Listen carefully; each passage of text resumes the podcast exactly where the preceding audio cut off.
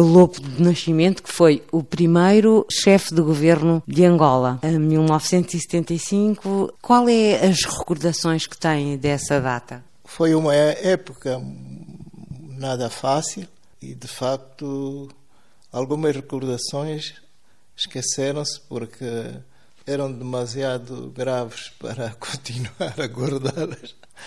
Mas a grande recordação era a unidade de ação que os elementos do MPLA, fundamentalmente, e a população em geral que estava cá, para defender-se, porque naquele aquele foi um período de guerra, e depois no sul entraram as tropas sul-africanas, no norte entraram as tropas do Zaire. Então foi isto é uma recordação esta capacidade que as pessoas demonstraram de, de defender a, o país, de defender a pátria. Isto é uma recordação que nunca se esquece. O, depois da constituição do primeiro governo, das decisões mais importantes, aliás, esta, a decisão vinha já da Conferência de Bicesse, em, em Portugal, é que esses três exércitos deviam constituir um único exército. Mas, eh, passado, depois de declarada a independência, passado alguns meses, não houve entendimento entre nós, os vários movimentos, então cada um ficou com a sua tropa e queria utilizar a sua tropa. Embora se tenha dado alguns passos eh, em termos de negociação para acabar com este com este ambiente conflituoso, mesmo as conversações e as negociações não eram nada fáceis. Era preciso ter, como se diz popularmente aqui, ter uma paciência de santo para poder chegar a, a um entendimento, a um acordo.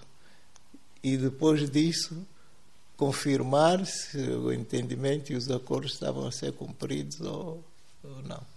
Então, e como é que isso se processou? Quando se declarou a independência, eh, já havia, digamos assim, uma, uma separação pré-independência. Todos os três movimentos estavam aqui com as suas tropas, estávamos a tentar chegar a um entendimento global, mas depois houve uma ruptura. Então, as tropas de, dos movimentos abandonaram Luanda. É claro, o MPLA, como estava aqui, ficou aqui. Mas a FENELA foi para o norte e a UNITA foi para o sul, praticamente. E então, o processo negocial para que se voltasse outra vez a um entendimento e, e uma atuação conjunta uh, demorou bastante tempo. É claro, neste período a FENELA já não participou porque o, o próprio presidente da FENELA, o, o doutor Olden Roberto, tinha dito que ele não queria mais andar em conflitos armados e tal, e a FENELA retirava-se desse, desse processo. Ele praticamente, a, a tropa da FENELA depois chegou a uma altura que parou. Alguns vieram para o MPLA ou para, ou, para o exército que, está, que o MPLA criou, o Exército Nacional, e outros uh, aposentaram-se como militares e tal. Então, praticamente, uh, as negociações e os conflitos eram com a UNITA, fundamentalmente. Então, é uma, uma satisfação para nós, angolanos, que isso tenha se alterado. Porque conhecemos sítios em que hoje as coisas ainda estão República Coreia do Norte e Coreia do Sul. Se nós não tivéssemos avançado militarmente e politicamente nesta aquilo, talvez houvesse Angola do Norte e Angola do Centro. é, felizmente isto tudo foi, foi, Então, como é que isso foi ultrapassado? A, a República Democrática de Angola, que tinha a sua sede no, no Ambo, já não, já não. porque foi, foi possível militarmente ir, ir vencendo. Uh, aqui no norte, portanto, estava Fenelá, mas depois o, o Olden Roberto decidiu, disse que não entrava em conflito e, e, e, e até aconteceu uma coisa que é muito que para mim eu me, recordo sempre é que a partir de certa altura ele veio viver para Luanda. Eu, por exemplo, não o conhecia pessoalmente, mas quando ele veio viver para Luanda, começamos a conheci, começamos a dar e tive uma relação muito muito estreita e solidária com com, com Olga Roberta. E esta relação pessoal que tive com Olga Roberto até a altura em que ele partiu eh, foi uma relação que me deixou extremamente satisfeito. Extremamente satisfeito. Até estávamos juntos, almoçar juntos. Normalmente eu ia visitá-lo à sua casa, almoçava lá. Não discutíamos política. Falávamos das coisas que era preciso fazer isto, fazer aquilo. Aquilo que se tinha passado, passou. Tem 80 anos, 82 já. Tinha 30 e poucos anos. Era um jovem. O que é que, o que, é que se esperava da, daquela altura? Como diz, como diz o Pepe Tela, como disse o Pepe Tela no, no seu livro, era a geração da utopia. Nós pensamos que era possível mudar o país mais facilmente do que a realidade está a mostrar. Era a geração da, da utopia era, queríamos mudar o país, éramos praticamente dedicados a, a, ao trabalho em favor do país e, de facto, era a geração da utopia. É o que dizem os meus filhos. Vocês são da geração da utopia. Nós estamos a, procurar ser da geração da realidade. Então, continuando ainda na geração da utopia, o que é que era tão utópico assim? Não, é que as transformações não, não se podem, não se fazem nem se podem fazer eh, tão rapidamente como pensamos e no sentido que nós pensamos, porque eh, havia muitos problemas, como, como qualquer eh, dos, dos países africanos que nós temos. Não foi fácil chegar à independência dos outros países da, da nossa região nós estávamos praticamente ligados e motivados a, a isto, porque muitos, como nós, como muitos de nós angolanos tínhamos tinha vivido em outros países que nos acolheram, também muitos namibianos, sul-africanos, zimbabuanos estavam aqui em Angola, em Angola e em Moçambique. Então nós os, os que estavam mais próximos destes problemas, uma das dificuldades na nossa convivência era exatamente procurar ajudar com que esses países se tornassem independentes, como nós nos tínhamos tornado independentes. Nós tivemos com a África do Sul vários conflitos. A África do Sul do apartheid, não a África do Sul de hoje. E mesmo durante aquele tempo em que havia alguns conflitos, eu e, e outros meus colegas, mas eu estou a falar de mim, eu fui muitas vezes de forma clandestina à África do Sul. Eh, lembra-se de outros colegas? Eh, recorda? Sim. Uh, Quem são eles? O Bento Ribeiro, por exemplo, era um que, que, ia, no, às vezes, conversar e negociar com a, com a África com os sul-africanos. Eu fui muitas vezes negociar, conversar com os sul-africanos. Do apartheid, o meu interlocutor era o, o ministro Bota. Foi enquanto primeiro-ministro? Enquanto primeiro-ministro e depois que deixei o cargo de primeiro-ministro e, e, passei a ministro do plano. Já fui muitas vezes, porque eu tinha era por indicação do, do MPLA era o responsável desses dossiês. Até há um, uma anedota que eu conto muitas vezes e farto, porque rio.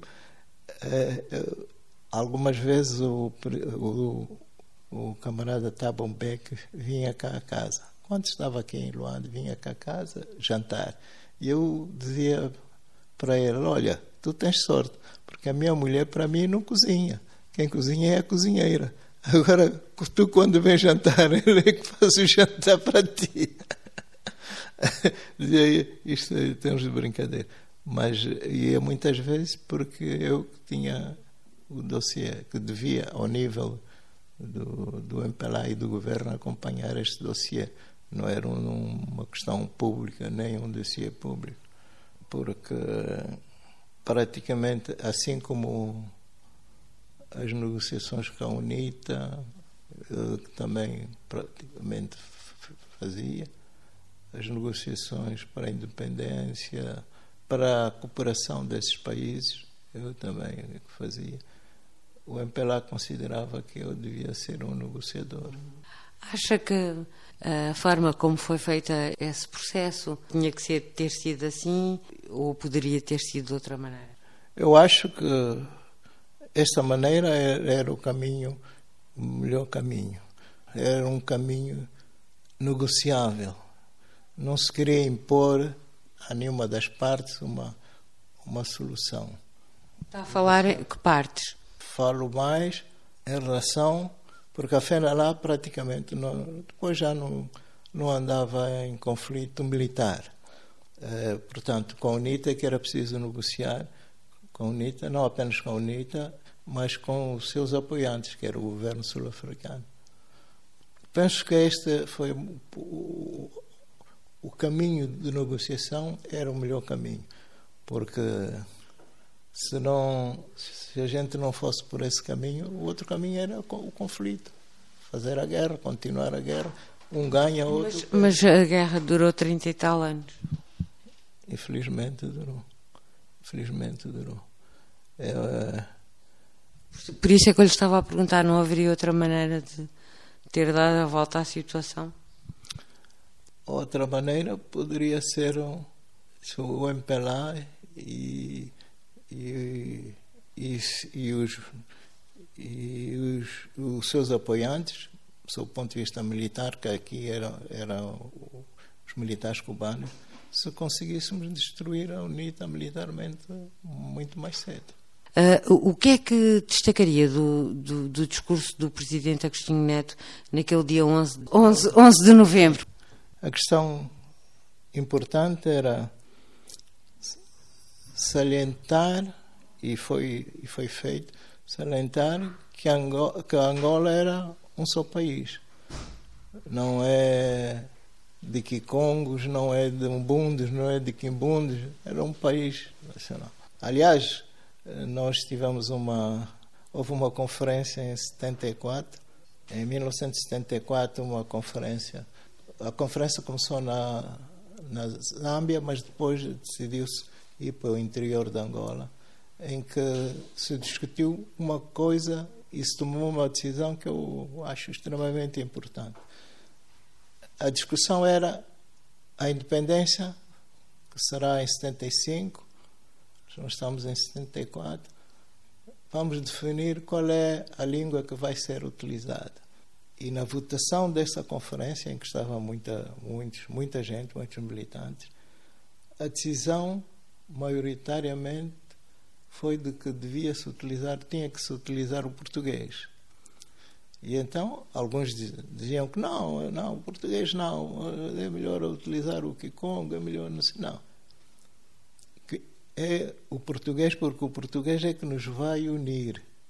Se cada um fica fechado na sua língua, só fala a sua língua, e depois quer impor que os outros também falem, os outros podem aceitar como podem não aceitar, e, e haver um conflito. Em vez de nós irmos para uma situação acalmar a nossa população, vamos criar problemas para que as pessoas se confrontem. Portanto, o português permite que, se eu falo Kikongo, você fala Fiote, o outro fala Umbundo, que todos nós nos entendamos. Em vez de escolher só uma língua das nossas, continuamos a falar português porque uma parte da população já fala português e alguns só conhecem o português. Eu considero das melhores decisões que nós Essa reunião foi, foi entre quem? Foi é gente do é, sou militantes do MPLA. Fim de 70, sim, foi 74. A chamada Conferência do Leste. Uhum. Uh, Qual é o balanço que, que, se pode fazer? São muitos anos, 47 anos. É claro, eu faço. O, o meu balanço é positivo. Primeiro, porque estou independente. Isto é a primeira questão. É um balanço. Segundo, uh, eu estava a falar agora que ainda eu sou a geração da utopia, como dizia aquilo. Nós pensávamos que íamos transformar o país mais rapidamente, as pessoas terem uma vida mais, mais uma vida melhor e tal, mas isto não se faz assim de um dia para o outro. Quer dizer, confrontamos-nos da utopia, confrontamos-nos com a realidade. E nós pode, qualquer pessoa pode ter boas ideias, muito boas ideias, mas no governo essas ideias para serem concretizadas precisam de ter uma base e uma sustentação. Porque se fosse só ter boas ideias, os países africanos todos estavam lá em cima, na, ao nível do desenvolvimento. Todos temos boas ideias, mas temos recursos para concretizar essas ideias temos capacidade, temos gente. Esse é o problema. Então é isso que se passa atualmente? Sim, um pouco. Primeiro, Angola é um país. Uh, ainda não conseguimos libertar-nos da dependência do petróleo. Atualmente no mundo há estudos sobre países que foram muito dependentes do petróleo e que depois tiveram muitas dificuldades petróleo dá dinheiro, sim senhora. Traz dinheiro. Para quê? Mas não podemos estar só dependentes do petróleo. É preciso. É este, é este caminho que o atual presidente quer, quer seguir. Diversificar um pouco, é claro. Mas já se fala nisso há muito tempo. Diversificar a economia. Pois. Sim. Mas é, é aquilo que eu dizia há bocado ter ideias e dizer é uma coisa. Agora, como concretizar isto? Que nós já há muito tempo dissemos que é preciso diversificar um pouco a economia e tal, mas acabávamos por não dar os passos neste sentido. Agora, pelo menos, eh, procura-se ver, eh, eh, ligada, por exemplo, à agricultura, a um a uma, uma dinâmica nova e tal. Vamos ver. Agora tivemos eleições recentemente, não houve uma mudança significativa, manteve-se o, o mesmo o mesmo cenário político. O que é que acha? Acha que deveria ter mudado? Acha que, que é mesmo assim? Em que sentido? Uh, de política, de, de rosto, talvez. Não, não, não se pode estar a mudar assim uh, tão facilmente. Há uma coisa que há uma coisa que às vezes e eu noto principalmente os jornalistas uh, a África está dividida dividida entre aspas não não há uma divisão entre a África do Norte África Ocidental, África Central, África Oriental e aqui a, África, o sul da África, os países da SADEC. Se, se olhar para os países da SADEC, vai ver que eles têm quase todos uma estrutura idêntica. Se olhar para a África Ocidental, vê que os partidos iniciais praticamente todos rebentaram e desapareceram. Agora estão a vir novos partidos, com nova gente. Não estou a dizer que isto é mau ou é bom. Só estou a dizer que é uma posição diferente dos países da África, da África aqui no sul, da SADEC. O MPLA é o, país, é o partido que começou, lutou para a independência, se for a Namíbia, a SWAPO é o mesmo partido que lutou para a independência, que está no poder. Se for a África do Sul é a mesma história, se for a Moçambique é a mesma história. Para mim, eu acho que, aliás, já fiz essa sugestão, os partidos da região, nossos, os nossos partidos, deviam se sentar entre eles e perspectivar o que é que poderá ser o futuro. Poderão continuar a governar ou vão também buscar ou surgir outras soluções.